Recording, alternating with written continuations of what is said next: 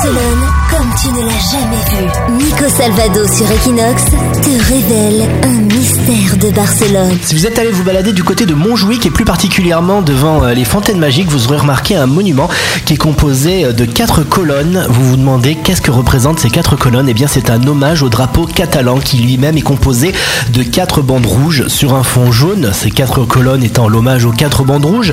Euh, ces colonnes, elles ont été détruites lors de la dictature de Primo de Rivera en 1928. Elles ont été recomposées en 2010 et de nouveau le drapeau catalan trône devant euh, les fontaines magiques. Alors justement, le drapeau catalan, pourquoi il y a euh, quatre bandes rouges sur un fond jaune? On dit que c'est euh, le sang et or et littéralement, selon une, une hypothèse qui est plutôt une légende, on évoque une lutte entre Guffré et Pélos contre les troupes musulmanes dans une vallée de Naves, qui est aujourd'hui d'ailleurs une commune du Tarn en France.